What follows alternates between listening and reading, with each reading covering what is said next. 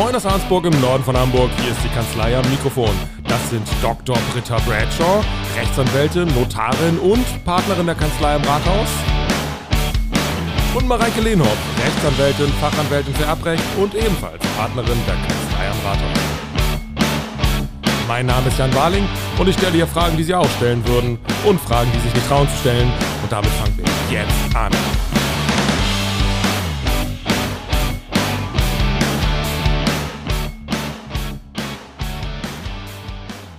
Wir sind wieder da und wir sind wieder da mit Thomas. Und Thomas habt ihr schon kennengelernt über das Agrarlandwirtschafts-Königsdisziplin. Recht? und jetzt sprechen wir über, ja, Kriminelle, ne? Oder sind Landwirte auch Kriminelle? Nee, meine ich nicht. Landwirte ne? sind nie kriminell. Genau, heute sprechen wir einfach über Kriminelle. Und meine Mandanten sind auch in aller, Regel, sind sagen. in aller Regel komplett unschuldig. Du meinst, du Ja. nur die Unschuldigen? Hm, Nur die Guten. Oh, das, aber dann können wir direkt mit der Frage einsteigen, die ich immer am spannendsten finde. Fragst du deine Mandanten, ob sie schuldig sind? ja, natürlich. Tatsächlich? Ja, Echt? das mache ich, selbstverständlich, ja. Ich möchte immer wissen, ähm, ob sie die Tat, die man ihnen vorwirft, begangen haben oder nicht. Okay. Aus moralischen Gründen? Nö, aus Neugierde. aus Und schlichter fällt, Neugierde. und fällt es dir dann nicht schwer, also wenn du sie, wenn es rauskommt, äh, das war so, fällt es dir dann nicht schwer, sie zu verteidigen? Das hängt sicherlich von der Straftat ab, aber Naja, zumal du auch bestimmte Dinge dann eigentlich nicht mehr so unbedingt, also du darfst dann ja nicht mehr behaupten, dass sie unschuldig sind, ne? So, Also, okay. das darf man dann gleichwohl. Also es ist ja an der Aber du darfst ja nicht lügen es als Verteidiger. Der, es ist Sache der äh, Strafverfolgungsbehörden, die Schuld desjenigen nachzuweisen und das Gericht davon zu überzeugen, dass die Tat begangen wurde. Und ähm, der Angeklagte darf lügen und ähm, das ist selbstverständlich so, dass er lügen darf. Ja, ja, der Angeklagte, aber, Aber der du, Verteidiger ja was nicht. ist mit dir? Also Du ich, bist ein Organ der Rechtspflege. ich bin nicht, ich ich bin nicht verpflichtet, die Wahrheit zu sagen Da- vor Gericht. Ja, okay. Das ja. ist nicht so. nee, das, das wäre auch schwierig. Ne? Als Verteidiger bin ich nicht verpflichtet. Wenn ich als Zeuge aussage, schon, aber äh, als Zeuge komme ich ja nicht in Betracht, weil Nee, das ist klar, aber ich würdest habe du. eine Verschwiegenheit gegenüber dem Mandanten zu bewahren. Ja, absolut. Aber würdest du dich im Plädoyer hinstellen, wenn du weißt, dein Mandant ist schuldig und sagen, also mein Mandant ist unschuldig, ich plädiere auf Freispruch, also jetzt so vom Wortlaut her und nicht nur, Das, Ähm, würde ich, das würde ich nicht tun. Ich würde sagen, äh, es ist der Staatsanwaltschaft hier nicht gelungen, den Beweis zu Ja, das führen, ist dass mein Mandant geschickt. die Tat begangen Ja. hat. Und äh, dann gilt im Zweifel für den Angeklagten und dann hat dieses Gericht hier nur eine einzige Entscheidungsmöglichkeit, nämlich Freispruch. Ja. Das ist dann das, das Ende ja. eines solchen Plädoyers. Also wenn ich weiß, dass der Mandat, Mandant die Tat begangen hat, dann kann ich nur so plädieren. Das mache ich dann auch so. genau, aber darauf wollte ich hinaus, ne, weil äh, aus meiner bescheidenen strafrechtlichen Erfahrung war ich der Meinung, dass man eben nicht, zumindest nicht aktiv, bewusst lügen darf, um so zu formulieren. Genau, aber man muss sich ja natürlich irgendwie immer normalerweise, ich hatte jetzt auch ehrlich gesagt eine andere Frage von dir erwartet, nämlich die Frage, wie kannst du eigentlich damit leben? Nee. Ja, wenn Ach, du das weißt, dass dein. Mandant die Tat begangen hat. Was Hm. macht denn so der übliche Schleswig-Holsteiner für kriminelle Sachen?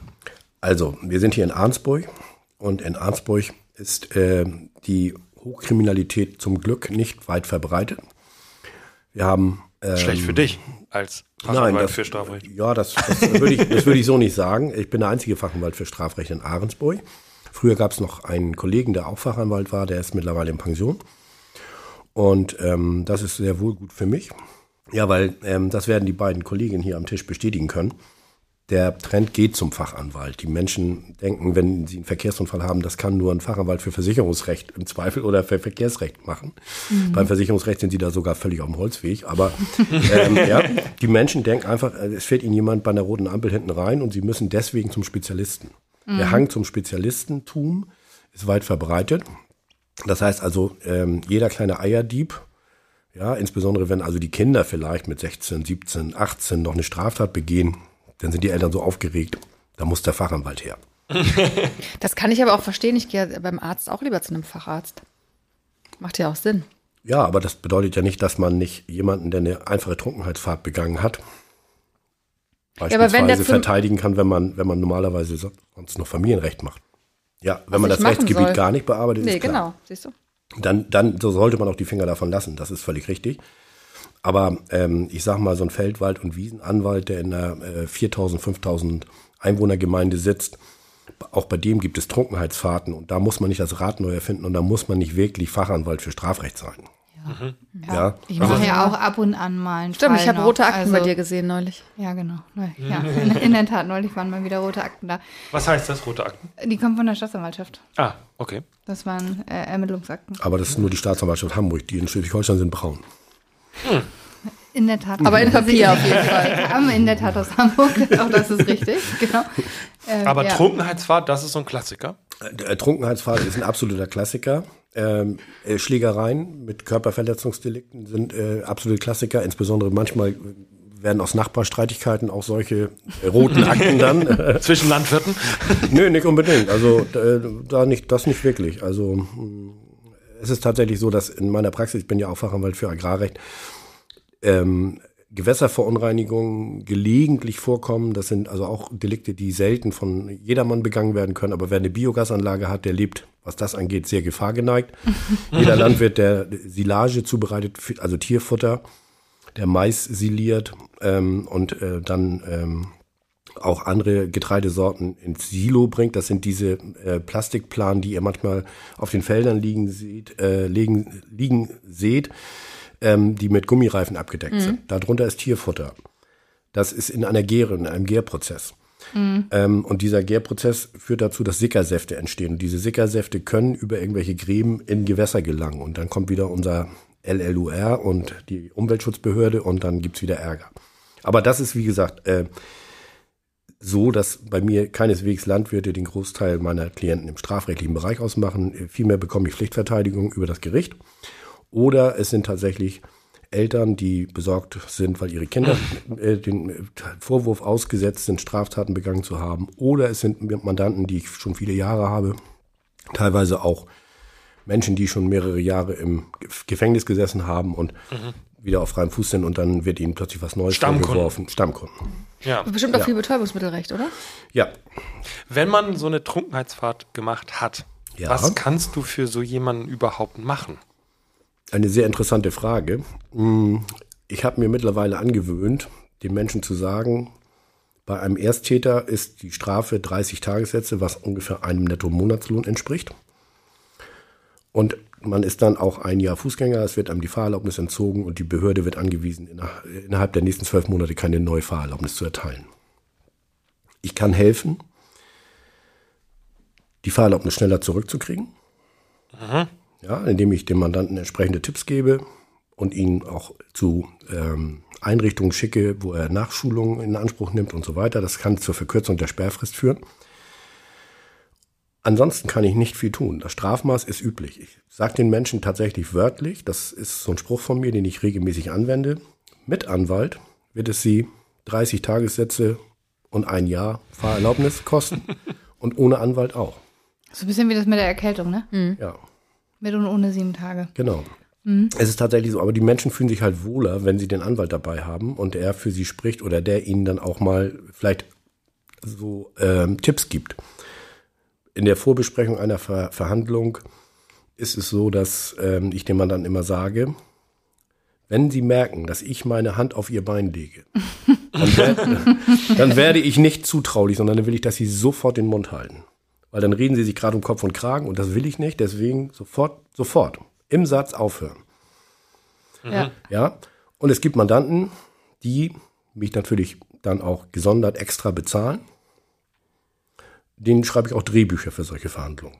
Weil ich aufgrund meiner fast 30-jährigen Erfahrung weiß, wie so eine Verhandlung passiert, was da passiert, welche Fragen vom Richter zu erwarten sind, welche Fragen von der Staatsanwaltschaft zu erwarten sind.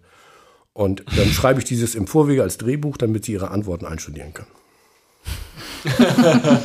Das mache ich tatsächlich, aber das ist natürlich auch Gegenstand einer Honorarvereinbarung. Ähm, ich mache fast nur noch Honorarvereinbarungen. Das heißt also, ich nehme mehr als das, was das äh, Gesetz vorsieht. Das sage ich den Leuten. Das müssen sie auch mit mir schriftlich vereinbaren. Steht da auch drin. Aber es ist ihnen das wert, weil sie ja beim Fachanwalt sind. Ein Fachanwalt mit fast 30 Jahren Erfahrung. Wie wird das grundsätzlich erstmal von Gesetzes wegen berechnet? Da gibt es das Rechtsanwaltsvergütungsgesetz. Dafür sind feste Sätze vorgesehen. Einmal für das Vorverfahren, eine Grundgebühr vorweg, dann einmal für das Vorverfahren und später für das Verfahren vor Gericht. Und ist abhängig davon, was angedroht ist.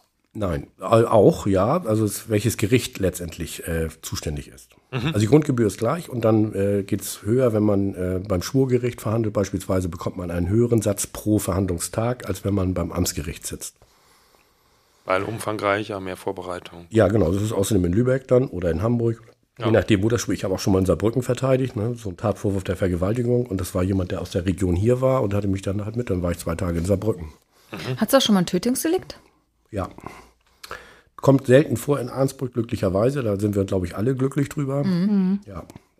Der spektakulärste Fall, mit dem war ich sogar im Spiegel. Ähm, den liest du ja fast täglich. Nach der Zeit. Das war äh, 2005, ähm, wurde hier in Ahrensburg leider ähm, eine Lehrerin ermordet. Und äh, tatverdächtig waren zwei Brüder ähm, aus Kasachstan stammt, die damals dann von der Polizei verhaftet wurden. Und ich habe den einen verteidigt und äh, ein Kollege aus Bad Oldesloe den anderen. Und ähm, die wurde mit neun Messerstichen getötet. Und das Tatmotiv wurde angenommen seitens der Staatsanwaltschaft eine 5 in Deutsch bei dem jüngeren der beiden Brüder. Oh ja, da kann ich mich sogar noch dran erinnern an den Fall. Ja. Genau, das war 2005 mit 2006, war bis zum BGH, da war ich auch beim Bundesgerichtshof noch, weil das Urteil noch einmal äh, aufgehoben und neu verhandelt wurde. Das, äh, ja, acht Jahre, neun Monate. Erinnere ich noch, das war mein erster Mord. Und kurze Zeit Und später er gab es dann. Er wurde verurteilt. Meiner Meinung nach war es nur ein Totschlag, aber ich bin damit nicht durchgedrungen. Okay. Ja, Wegen der 5 ja, in Deutsch.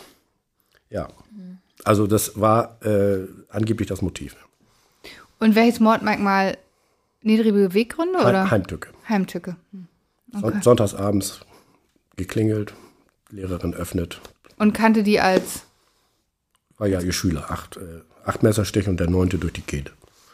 Und waren das Erwachsene oder war, war das Jugend, Jugendstrafrecht? Jugendstrafrecht. Ja. Ja, und das war dann wirklich wie, war also eine, eine Welle von Gewalt, die durch Arnsburg schwappte, denn äh, ein halbes Jahr später gab es einen, äh, es wurde verurteilt als Schwangerschaftsabbruch. Ein junger Mann, der ähm, unglücklich darüber war, dass seine nur ein Jahr ältere Freundin, er war 16, sie 17, ähm, schwanger war. Und ähm, er hat dann nachts an einer dunklen Ecke auf sie gewartet, verkleidet und hat äh, ihr mehrfach gegen den Bauch getreten. Dadurch ist das Kind gestorben. Sie war im achten Monat.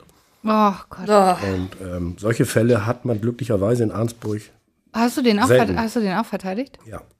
Okay.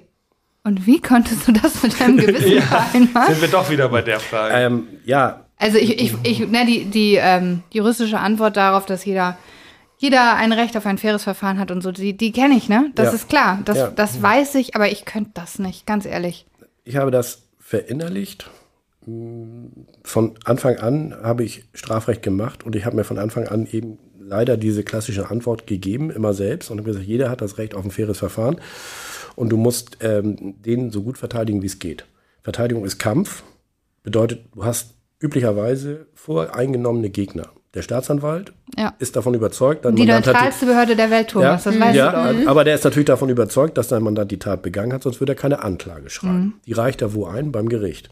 Das Gericht ist davon überzeugt, das klingt plausibel, es könnte durchaus zu einer Verurteilung führen, also sind auch die, sonst würden sie nicht eröffnen. Wenn die Mhm. davon überzeugt wären, dass der Mandant die Tat nicht begangen hat, würden die das Hauptverfahren nicht eröffnet bei Gericht. Das heißt, durch den Eröffnungsbeschluss hat der Richter schon gezeigt, er neigt zu einer Verurteilung. Überwiegend wahrscheinlich, glaube ich. Überwiegend Ne? wahrscheinlich, genau. So, das heißt, man hat auf der Gegenseite den Staatsanwalt und man hat einen Richter, der verurteilen will, weil er glaubt, ne, er muss ja auch vor sich selbst rechtfertigen, warum habe ich das Verfahren eröffnet.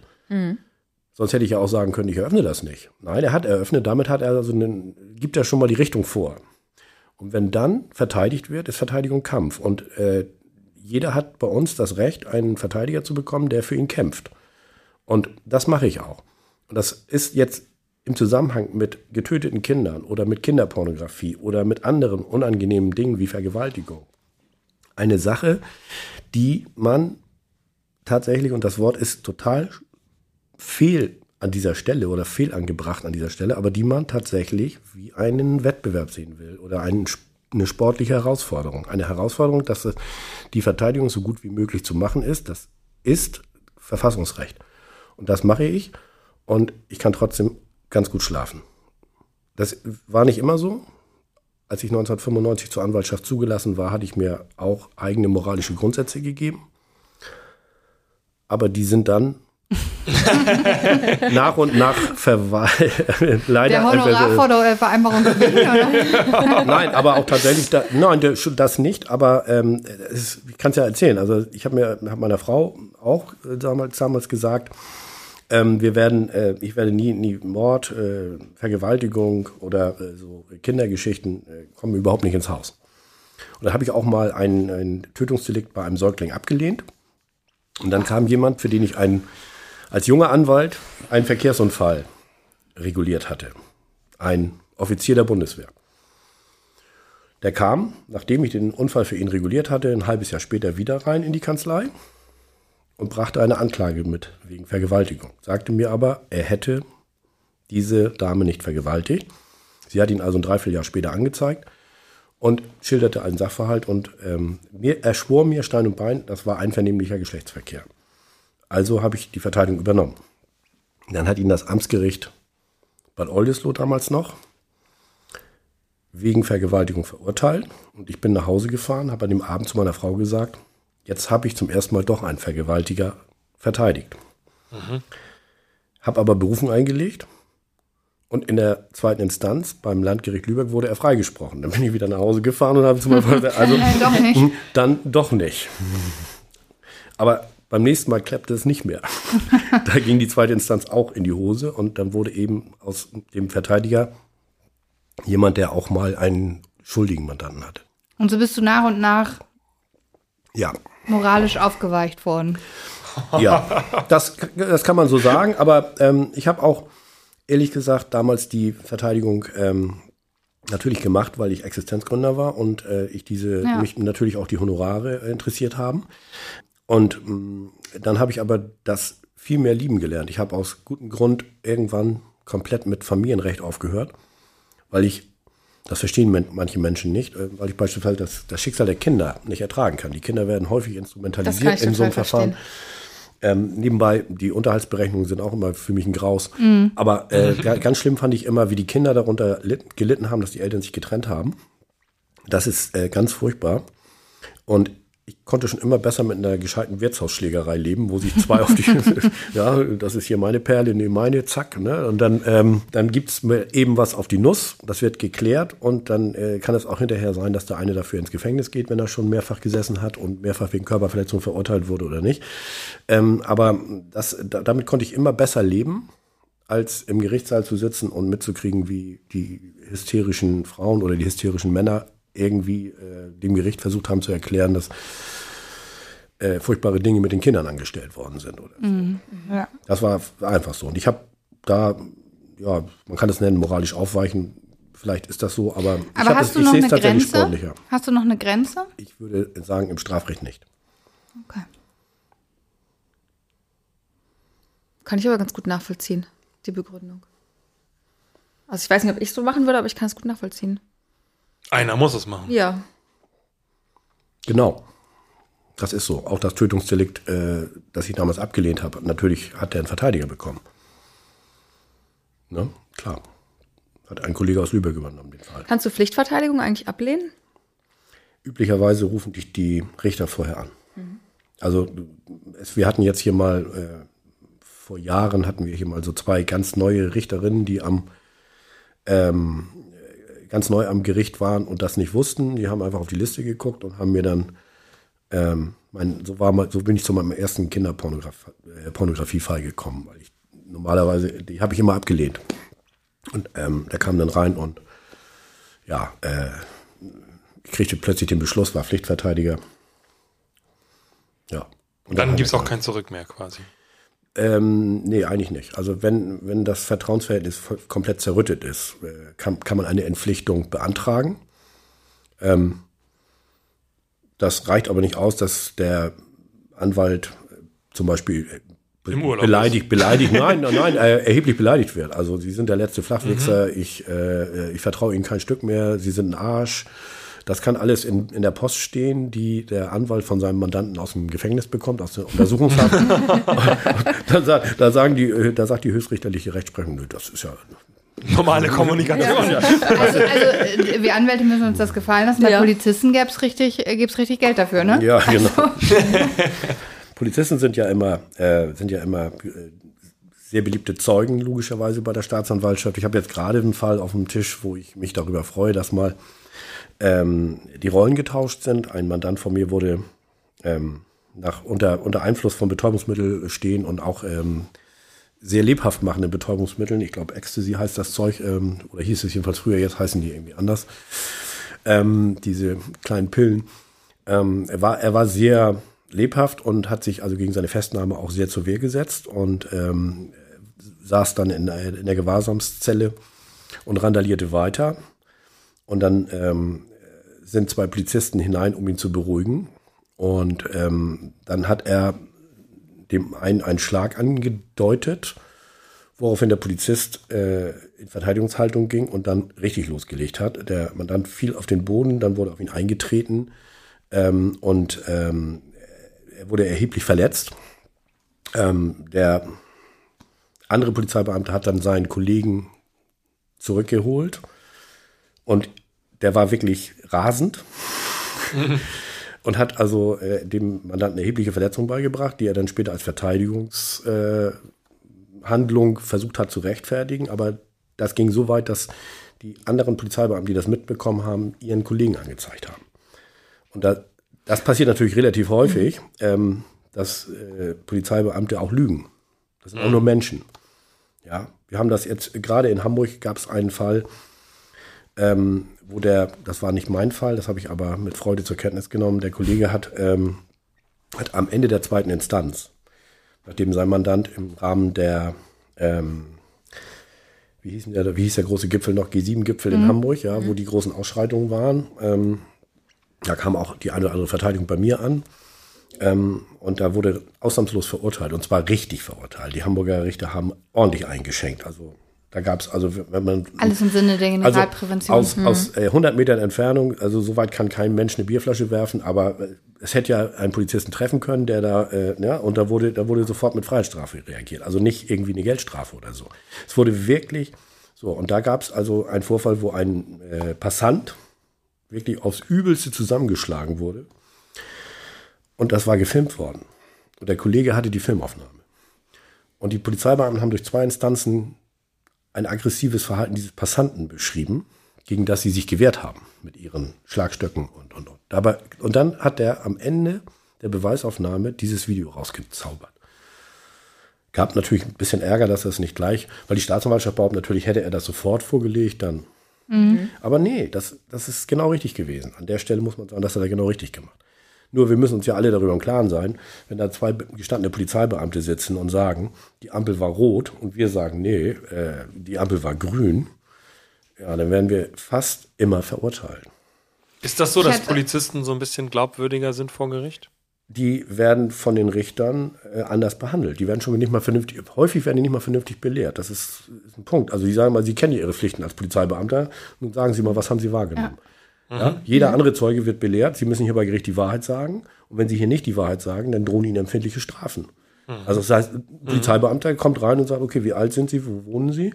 Ja, Also wo ist Ihr Dienstort, wo der Wohnort, müssen die gar nicht sagen. Aber ähm, ja, und dann, und dann sagen ganz viele Richter, so, Sie kennen ja Ihre Pflichten als Zeuge. Äh, was haben Sie denn uns zu erzählen zu dem Herrn Elvers, der hier äh, auf der Anklagebank sitzt?